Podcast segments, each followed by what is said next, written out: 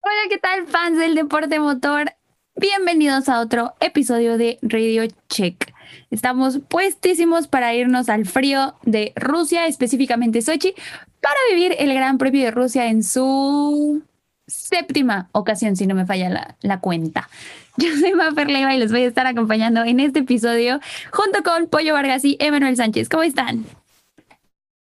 Felices de que tenemos de regreso el Race Week de esta semana, ahora al país prohibido de la Fórmula 1.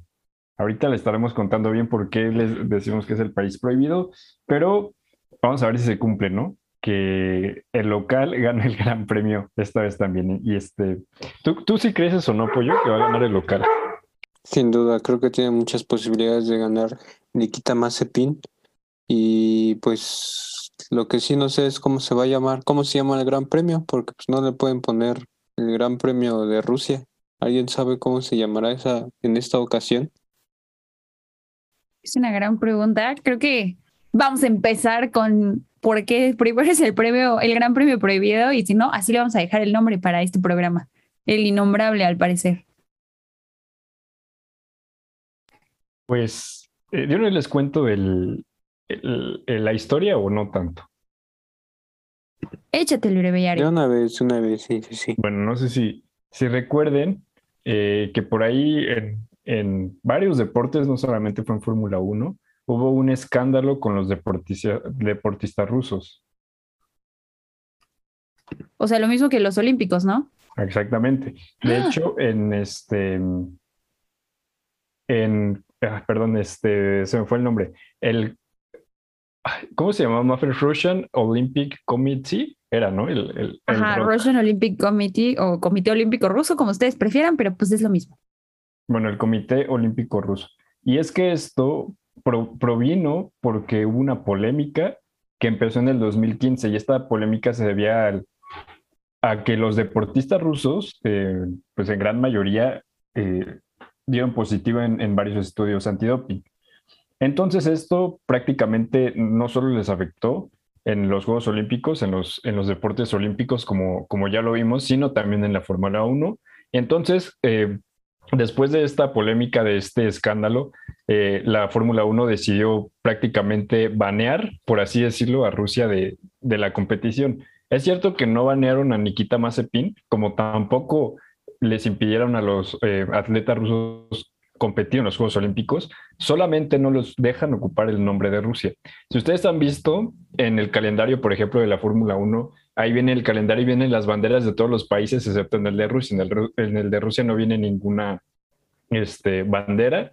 Y también ustedes pueden ver cómo Mazepin en ningún lugar de su atuendo, de su casco, no puede traer la bandera de Rusia porque no está permitido. Y si es ¿Y que en el gana, coche? en el coche, por el diseño de Haas, como que ahí le metieron mano negra, ¿no?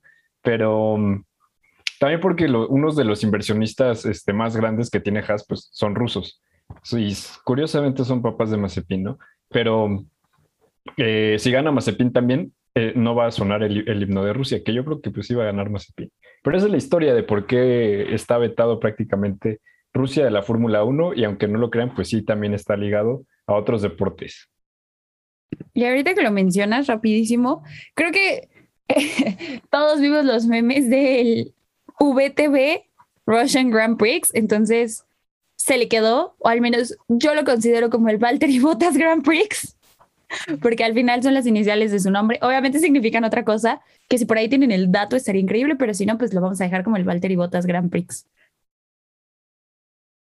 Pero después de este breviario cultural del nombre, ah, creo que Emanuel encontró aquí el dato. A ver, adelante. Ah, no, justo te iba a decir que creo que nos vamos a quedar con el, con el pendiente. Lo único que sé de este, y no sé si alguien lo iba a mencionar, y si lo iban a mencionar, pues ya les voy a robar el dato, es que prácticamente en el, en el circuito de Sochi siempre no ha habido ningún gran premio que no lo haya ganado Mercedes. Aquí van invictos, nadie más ha ganado, solamente Mercedes. Entonces vamos a ver si, si sigue esta tendencia. Y aparte las pole position, solamente en dos ocasiones han sido de otros pilotos que no sean Mercedes. Y fue en 2019 con Charles Leclerc y en 2017 con Sebastian Vettel. Entonces, es un premio 100% eh, dominado por Mercedes en cualquier aspecto, tanto prácticas libres como sesiones clasificatorias y el gran premio que como ya les dijo Emma, todas las ediciones las ha ganado algún Mercedes. Entonces, va a estar interesante ver si este año por ahí los Red Bull se pueden anteponer, que no creo por la penalización de Max Verstappen, pero de todas maneras puede volver la competencia un poco más interesante.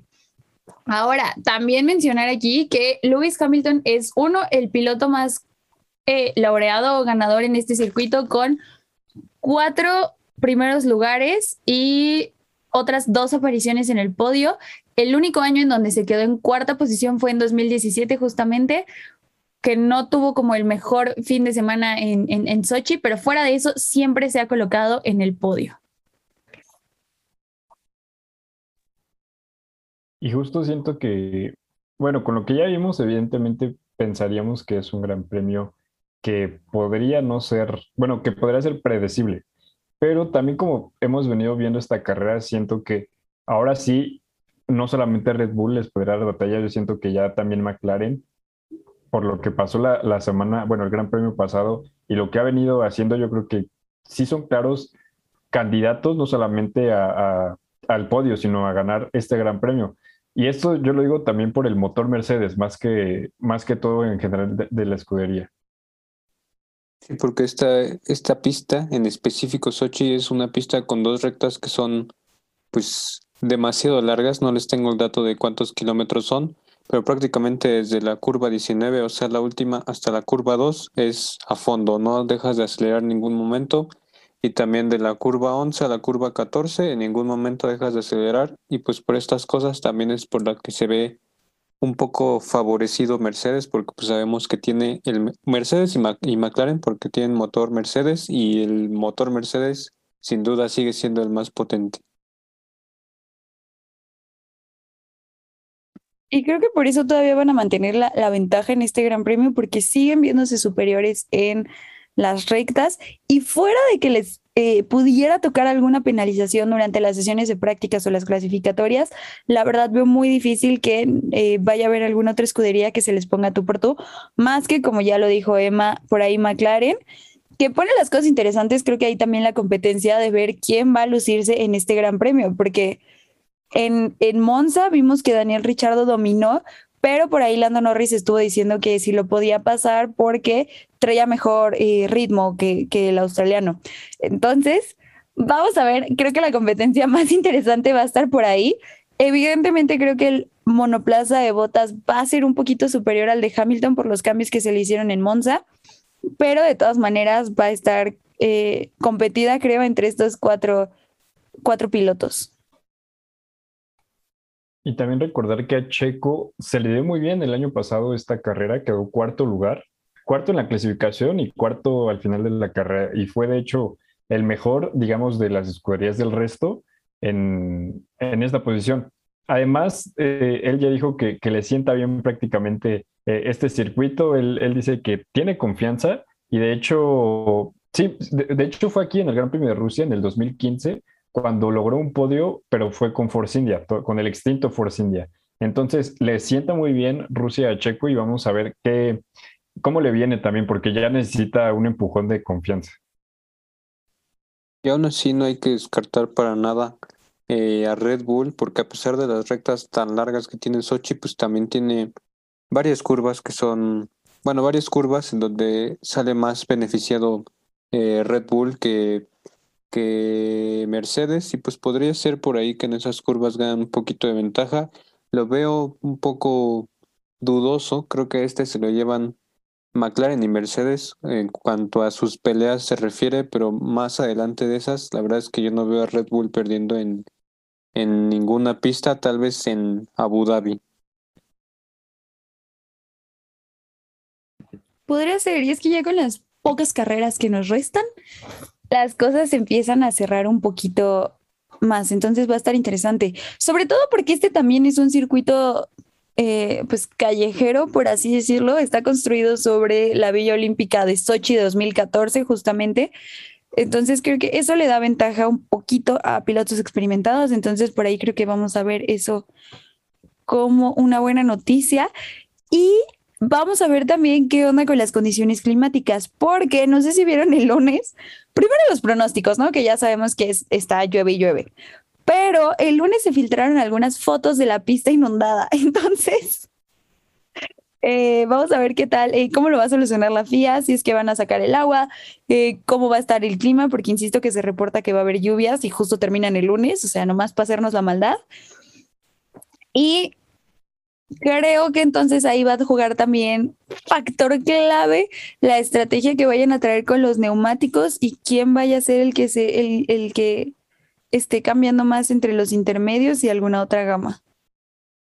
Y siento que este tema todavía va a ser más de polémica, bueno, no polémica, sino hay que estar muy atentos a cómo eh, vienen las estrategias porque fue, fue el factor más importante de la carrera pasada, porque vimos que con Max se tardaron 11 segundos en el pit lane y con Hamilton se tardaron, me parece, 4, ¿era? Este, bueno, al final esto hizo que se encontraran donde se tuvieron que encontrar y donde terminaron la carrera y fue al final el factor por el que no solamente decidió la carrera de Red Bull y Mercedes, también la oportunidad de McLaren. Entonces, lo que hemos visto a lo largo de la temporada es que si bien se pueden equivocar, no se equivocan dos veces seguidas. Lo vimos en Mónaco cuando Mercedes se equivocó, lo vimos en el primer Gran Premio donde se equivocó Red Bull y lo vamos a, seguir viendo. Entonces yo creo que aquí van a ser muy cuidadosos con sus estrategias. Ahora sí van a em, decir muy bien porque otra cosa que me llamó mucho la atención el, pasado fue que primero eh, entró Verstappen a boxes antes que Checo. Y yo creo que no, no creo la verdad que vayan a seguir con esta misma estrategia. Yo creo que ahora sí va a seguir igual que Bottas y Checo van a ser los primeritos, digamos, los conejillos de India, ¿no? Quién sabe, ya veremos ahí cómo se juegan las estrategias, porque sí es un circuito que, que digamos que no da las mejores carreras en cuanto a adelantamientos ahí en la recta principal. En sí no es una recta porque tiene una curva, pero en esa recta que es prácticamente a fondo y que después sigue una frenada eh, así en seco, casi casi que es de la curva 2 y la curva 3, es en el único lugar en donde se pueden dar unos adelantamientos que digamos buenos, pero pues ya veremos cómo, cómo se lleva la estrategia, porque va a ser un factor importante aquí, como en otras carreras como Hungría o Mónaco. Y ya para decir también cuál es la estrategia óptima en este circuito, como ya, bueno, como todos pensamos, es una sola parada que generalmente está alrededor de la vuelta 25 y 30 en caso de que tengas, en, caso de que empieces la carrera con, eh, con llantas medias y ya después te pones las blandas.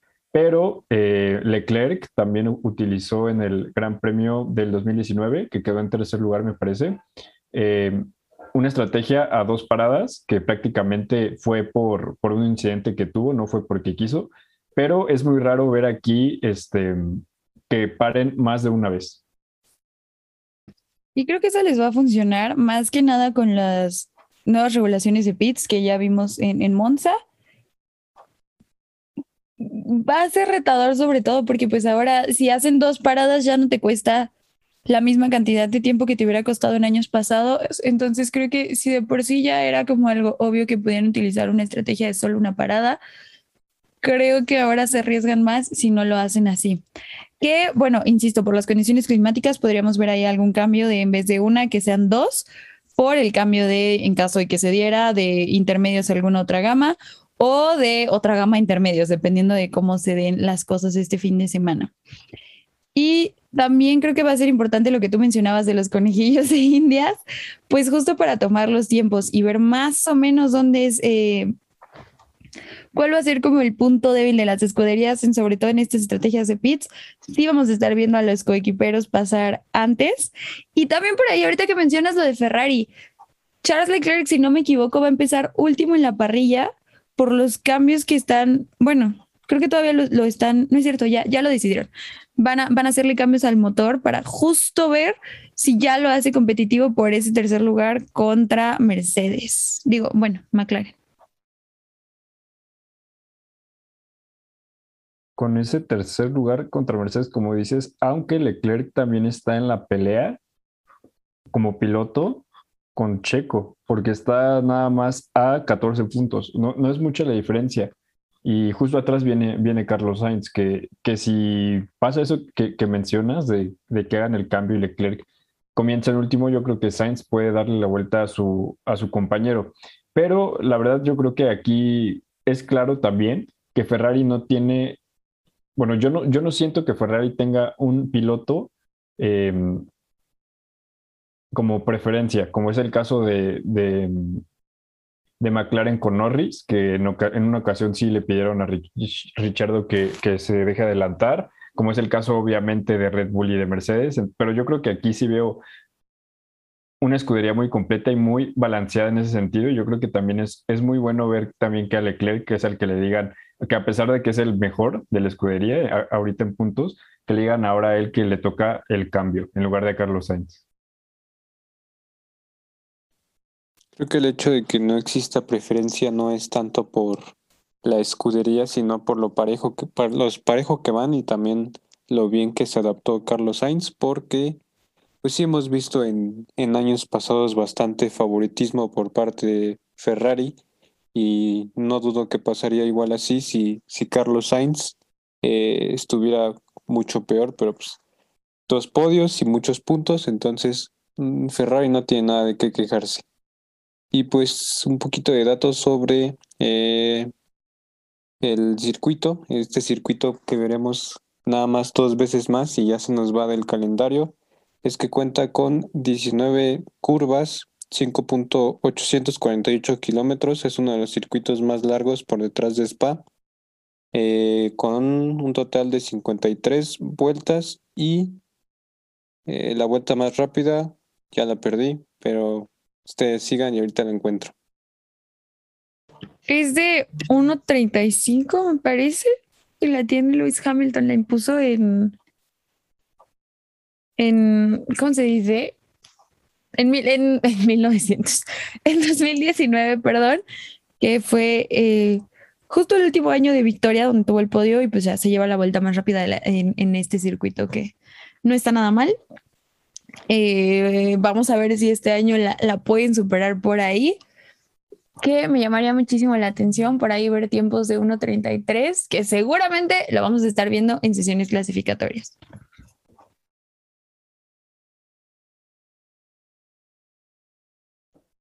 Sí, en, en, clasificatorias sí se van a bajar de ese tiempo. Me parece que en, ya en este, la pole position, la más rápida fue la del año pasado, de Luis Hamilton de 1.31 entonces yo creo que sí va a ser, eh, vamos a ver este, estos tiempos, aunque eh, yo siento que sí van a romper récord en este año.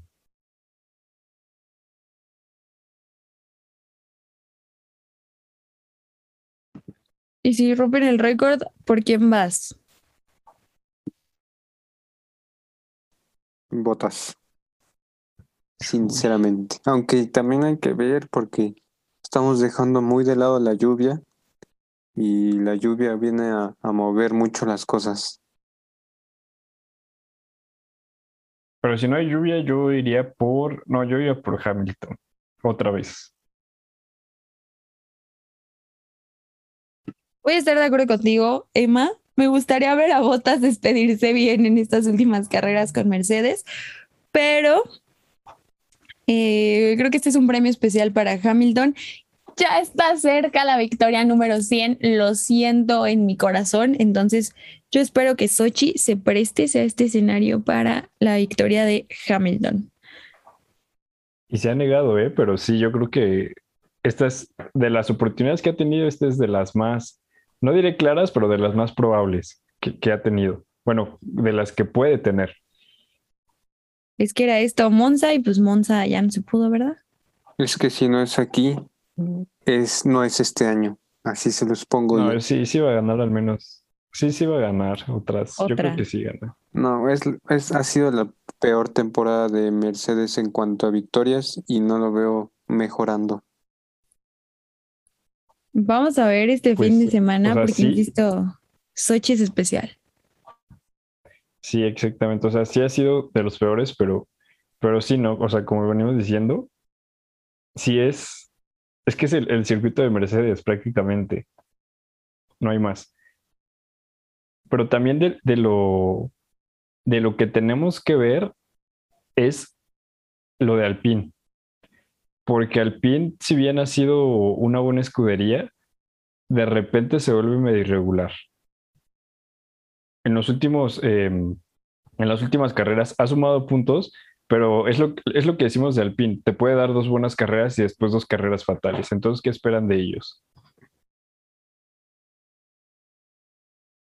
Fernando Alonso ya dijo por ahí que nos va a sorprender, que espera que Sochi sea bueno. Pero creo que el Alpine le cuestan los circuitos eh, callejeros, por así decirlo. Los hemos visto mal en Mónaco, en Baku, y no creo que Sochi vaya a ser la excepción. La semana pasada creo que no dieron una carrera tan terrible, pero de todas maneras siento que este circuito se les va a complicar por eso. Los vemos un poquito más cómodos en los circuitos tradicionales, entonces va a ser cuestión de que ahora sí que Fernando Alonso saque la casta, la experiencia y por ahí creo que no le movieron nada al Alpine esta semana, entonces les podría funcionar un poquito. Sí, tampoco me parece que no, no le movieron nada. Pero lo que los digo, les digo, en el Gran Premio de, de Hungaria, que fue la victoria de, de Esteban Ocon, 37 puntos. La siguiente semana, 3 puntos en la carrera que nunca existió de Bélgica.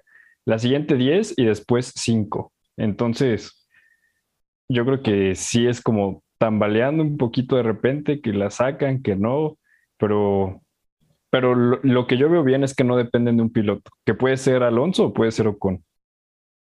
Y es que nunca se sabe qué esperar con Alpine, pero no espero que estén fuertes este fin de semana. Sinceramente, creo que eh, Alfa Tauri va a ser superior, este Aston Martin también. Creo que ellos van a ser los peores de, del resto.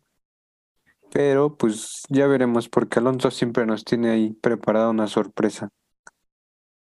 Y después el, los que le siguen, pues en, la tabla de, constructores son sus, ahora sí que son sus enemigos, porque vienen los Alfa Tauri que vienen de su peor fin de semana en, Monza.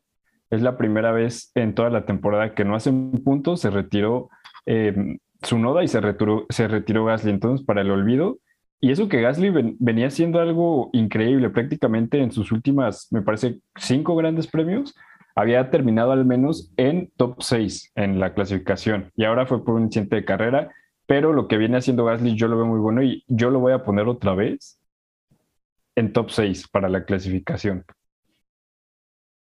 Y creo que por ahí, como tú dices, Alfa Tauri tiene mucho que ganar en este gran premio, recuperarse de un mal fin de semana pasado.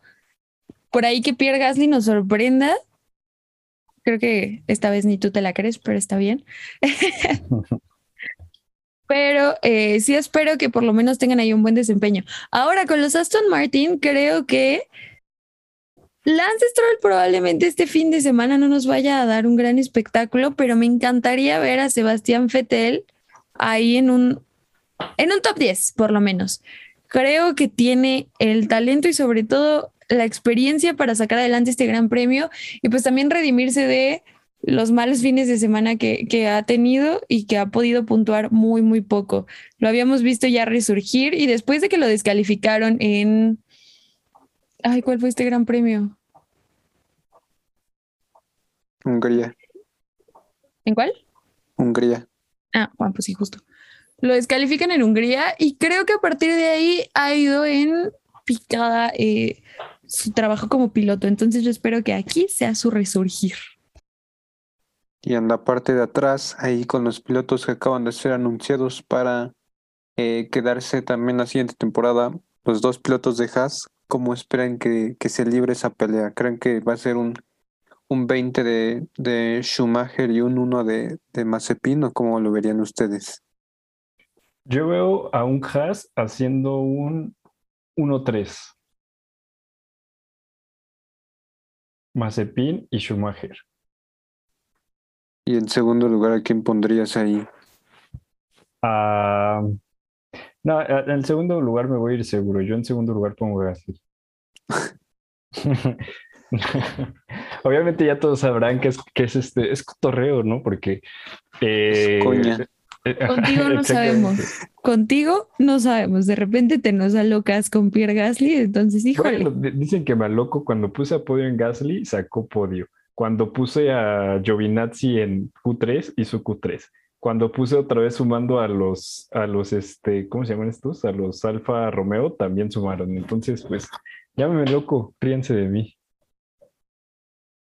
Sí, es cierto, quedamos que después de lo de Giovinazzi ya no, ya no le íbamos a decir loco, ¿no?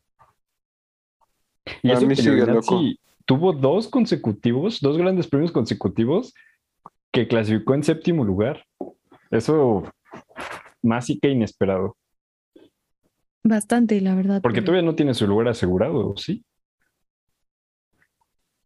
Todavía No, no, creo, que no. todavía no anuncian el compañero de botas. Va a ser el, es el último asiento por anunciar.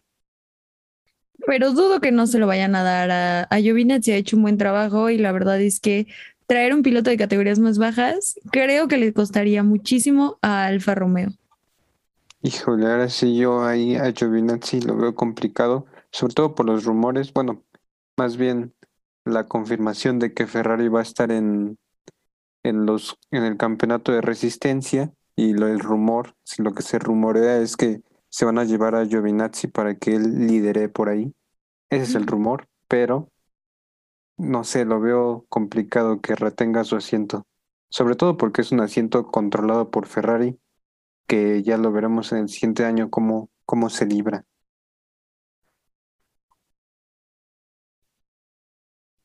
Claro, tienes toda la razón. Que yo, yo esperaría que, que se tomaran todavía, que, le ofrecieran contrato para el próximo año, más que nada porque hay que recordar que pues si viene el cambio de reglamento va a estar complicadísimo estar adaptando a los pilotos a todas estas nuevas re- re- regulaciones. Entonces no sé que también les vaya a salir eso a los Alfa Romeo en caso de que no lo firmen, pero ya será cuestión de ver el próximo año qué, qué decisión toma Ferrari. Exactamente. Y no sé si quieran seguir hablando de, o bueno, algo más que agregar, o si no, con este tema que es muy bueno, podríamos pasar a lo que acaban de anunciar en Haas con sus pilotos. Adelante, por favor. Pues nada más tantito que, que disfruten este penúltimo Gran Premio en Sochi, porque para 2003 En cambia el Gran Premio de Rusia a Igora Drive, que ya veremos cómo, cómo va ese asunto, porque se ve muy similar el circuito. Lo mismo, pero diferente. Más o menos. Ahora sí, Samir, por favor, continúa. Ahora sí, que hablando ya de los pilotos, este Haas ya anunció que se van a quedar con los mismos chamacos, porque son los chamacos. Se va a quedar con, con Schumacher, con Mick, y se van a quedar con Mazepin. Evidentemente, yo creo que pues es el proyecto que tiene Haas, no, no les quedaba de otra, a mi parecer. Es como, bueno, pues ya tenemos a dos pilotos jóvenes, que la verdad Mazepin empezó de una manera desastrosa, pero ya se, ya se viene viendo bien, ya no ha causado tantos problemas en otros, con otros este, pilotos. Si acaso causaron uno por ahí, me parece que era con Vettel en hace dos grandes premios, pero en general yo los he visto bien a los dos pilotos. Es cierto que entre los dos se pelean el lugar 19 y 20, pero pues ese es su papel y es el papel de Haas que, que tienen que tomar. No creo que quieran arriesgarse a, a empezar de cero con otro piloto, porque con ellos yo siento que sí han avanzado un poco, pero a ustedes, ¿qué les parece esta renovación? Bien, agradable. La verdad es que por ahí también se, lo que se decía también, no es que yo ando con puro rumor, pero que Schumacher iba a pasar a Alfa Romeo, pero creo que es una buena decisión que retenerlo en Haas, sobre todo porque pues es un piloto joven del que pueden aprovechar muchas cosas y pues con Mazepin lo mismo. Ha mejorado bastante. Eh, al inicio lo veíamos trompeando y la verdad es que Schumacher ha salido peor en ese aspecto que, que Mazepin. Entonces creo que es una dupla, dupla buena y es un mal momento para estar en Fórmula 2 en este instante porque pues nadie va a subir. Creo que estuvo bien, así como tú dices, aseguraron su lugar. Digo, es una escudería relativamente pequeña, pero siguen en Fórmula 1. Creo que este es otro año para desarrollarse como pilotos. A mí sí me hubiera gustado, eh, escuché el mismo rumor que, que Pollo, que Mick Schumacher se iba a ir para Alfa Romeo. Pero eh, creo que hicieron bien en dejarlo en Haas. Todavía tiene mucho que, que, que desarrollar, creo, de habilidades como piloto. Y bueno, Nikita Mazepin, que está ya en posición, me parece que 21, ahora que Robert Kubica también forma parte de la parrilla en, en puntos, eh, pues está en una posición, me parece que crítica. Pero Fuera de eso, creo que el próximo año podrían tener como muchas oportunidades con los Haas, a ver qué tal pueden adaptar el monoplaza y qué tanto se adaptan estos dos pilotos que, como ya dijeron ustedes, son extremadamente jóvenes y les queda muchísimo, muchísimo camino que manejar.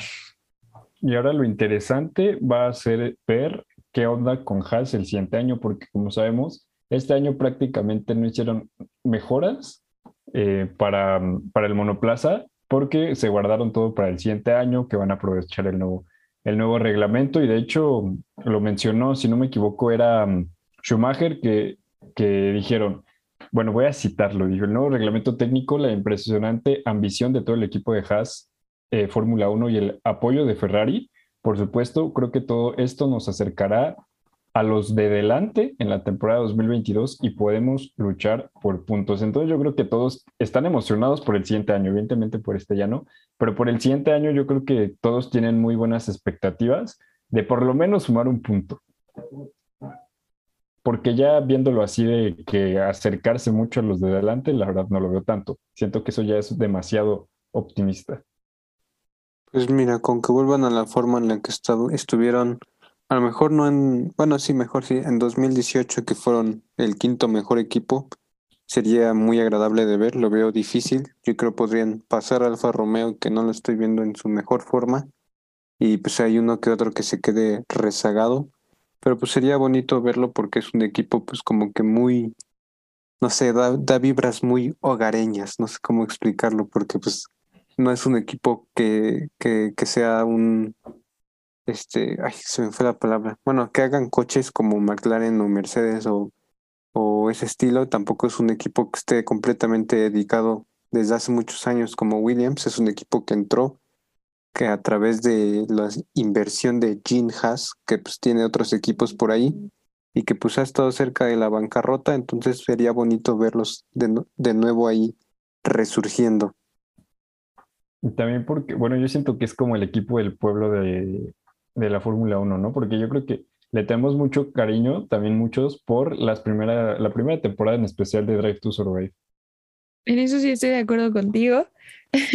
la, la promocionaron muy bien esta escudería, entonces sí, sería interesante verlos por ahí, ya no ser últimos, por lo menos pelear.